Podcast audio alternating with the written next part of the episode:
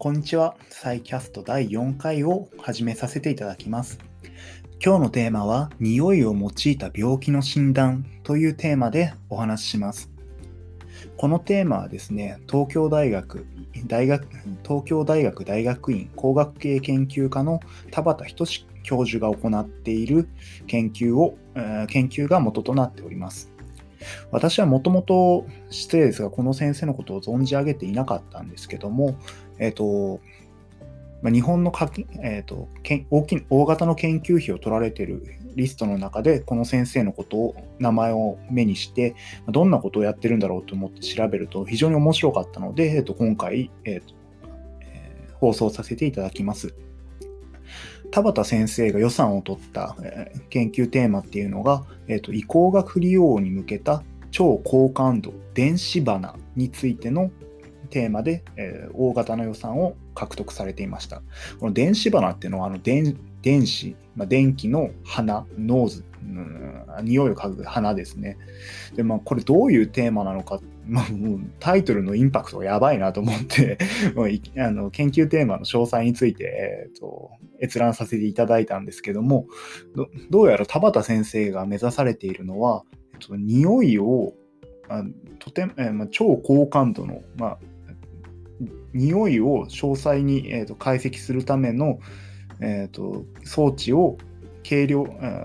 まあ、すごく感度よくかつ、えーと、軽量で作れないか軽く作れないかっていう研究をされているようです。まあ、何をしたいのかって言いますとでも昔これ私知らなかったんですけども昔の昔からお医者さんって、えっと、病気の診断のために匂いを一つ診断の材料としてたっていうふうなことが、えっと、知られていたようです。もこれだけ聞くとなかなかインパクトやばくないですか？なんか病気、ちょっと体調悪いなと思って病院に行って、医者 医者がなんか熱を測ったり、あの、なんだ、あの聴診器で体の音とか、ここ痛いとか聞いてくる、そういうのはすごくよくわかるんですけど、なんかこっちの体に近寄ってクンクンしてきて、なんかここ悪そうだねみたいなの言ってきたら、お前大丈夫か？っていうふうに思いませんかね？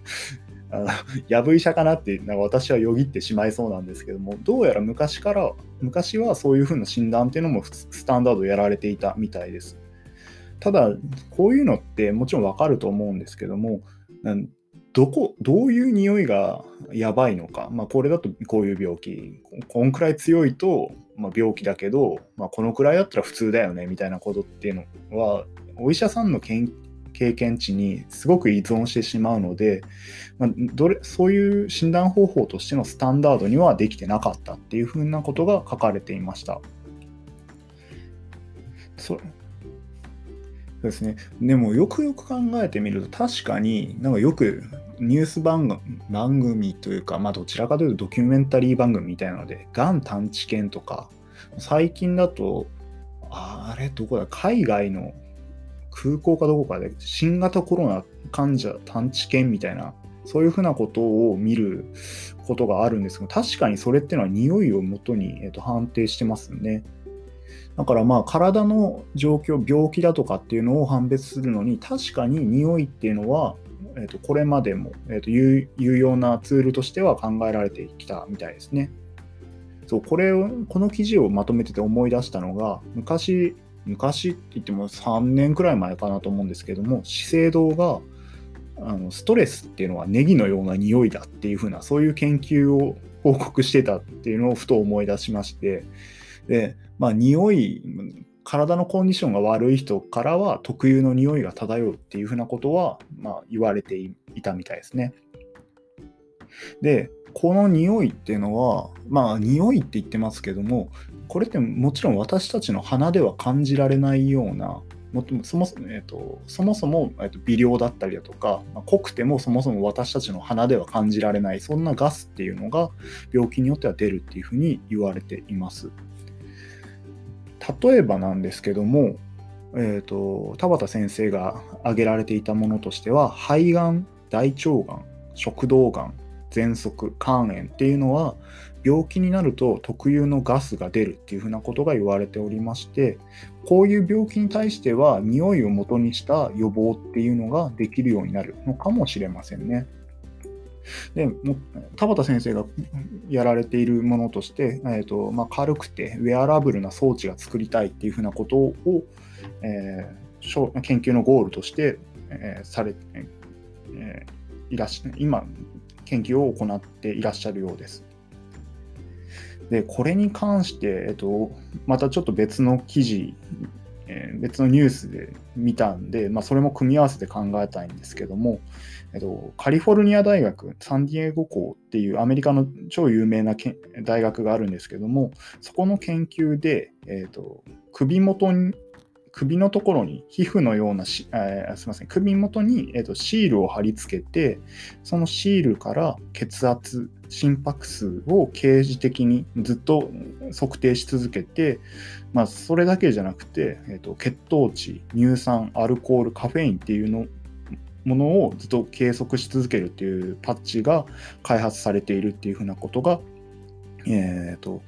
これは3月20日の、えーとニュースで出ておりました。で、将来こういう匂いの研究だとかっていうのも組み合わせると、まあ、こ常に自分の匂いっていうのをモニターできるような、まあ、この今言った心拍とかっていうのは今の技術でもできると思うんですけどもこの田畑教授の研究が発展していけばもしかしたらこういうふうに体にとシールのように貼り付けておいてそれで、えーと体から発してる匂いの変化が起きたら、まあ、例えばちょっと肺がおかしいかもしれないだとか、ストレスを感じすぎかもしれないとか、まあ、そういうアラートが鳴るような、そういうふうなものができてくるのかなっていうのをちょっと,、えーと、想像して楽しかったです。まあ、ひょっとしまあ、匂いですからねあの、今のがん診断ってやっぱり血液を取ったりだとか、まあ、そういうのっていうのは家じゃできないじゃないですか。でも匂いだ匂いで、しかもそういうウェアラブルなもので、えっと、検出できるのであれば、病院に行く頻度っていうのを少し下げることができるかもしれませんよね。で、えっ、と、確率が高そうな人を病院で、えー、血液検査をして、詳細をチェックするってことをやれば、まあ将えー、将来的には多分医療費の削減とかにもなっていくのかなっていうふうなことを考えると、まあ、非常に有望だなっていうふうな研究テーマでした。いや存じ上げなかったんですけど、すごい面白い研究されてるんだなっていうのを思いました。それでですね、まあなんで、まあ、こういう、えー、研究にを調べ,、えー、調べられたかっていうのは、えーと、ブログの方に書かせていただいてます。えっ、ー、と、これは科研費っていう大型予算あ予算の中の中で、えー、基盤 S っていうかっこいい名前のやつを取ってるものからピックアップしてきました。